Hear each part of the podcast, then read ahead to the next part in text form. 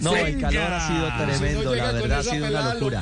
Tuvo, tuvo que, que, tuvo que ir, ¿verdad? Tuvo, así estaba de sofocante que tuvo que ir a, a una... a- ese, ese era un arroyo, un río o qué? O- Es un río, es un río. río. Es que, a ver, brevemente, ayer llegamos a 41 grados centígrados en Carcazón y hoy cuando llegamos a, a Fuá estábamos sobre 36 grados y eso queda como entre un cañón.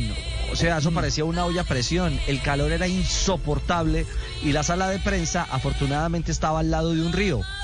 Pues le digo, eh, Javier y oyentes, fácilmente el 60% de los, pe- de los comunicadores, de los periodistas, trabajamos un rato a borde de río y hubo un momento en que era tal la provocación que nos metimos a mojar las paticas, pues, y a refrescar la pelada, literal, porque... La cabeza, exactamente, la pelada ahí para La que se cabeza. sí, exactamente. Ese fue el mismo río donde Sí, se sí. bañó Frun. A refrescar Sí, la sí, pelada. sí. Sí, sí.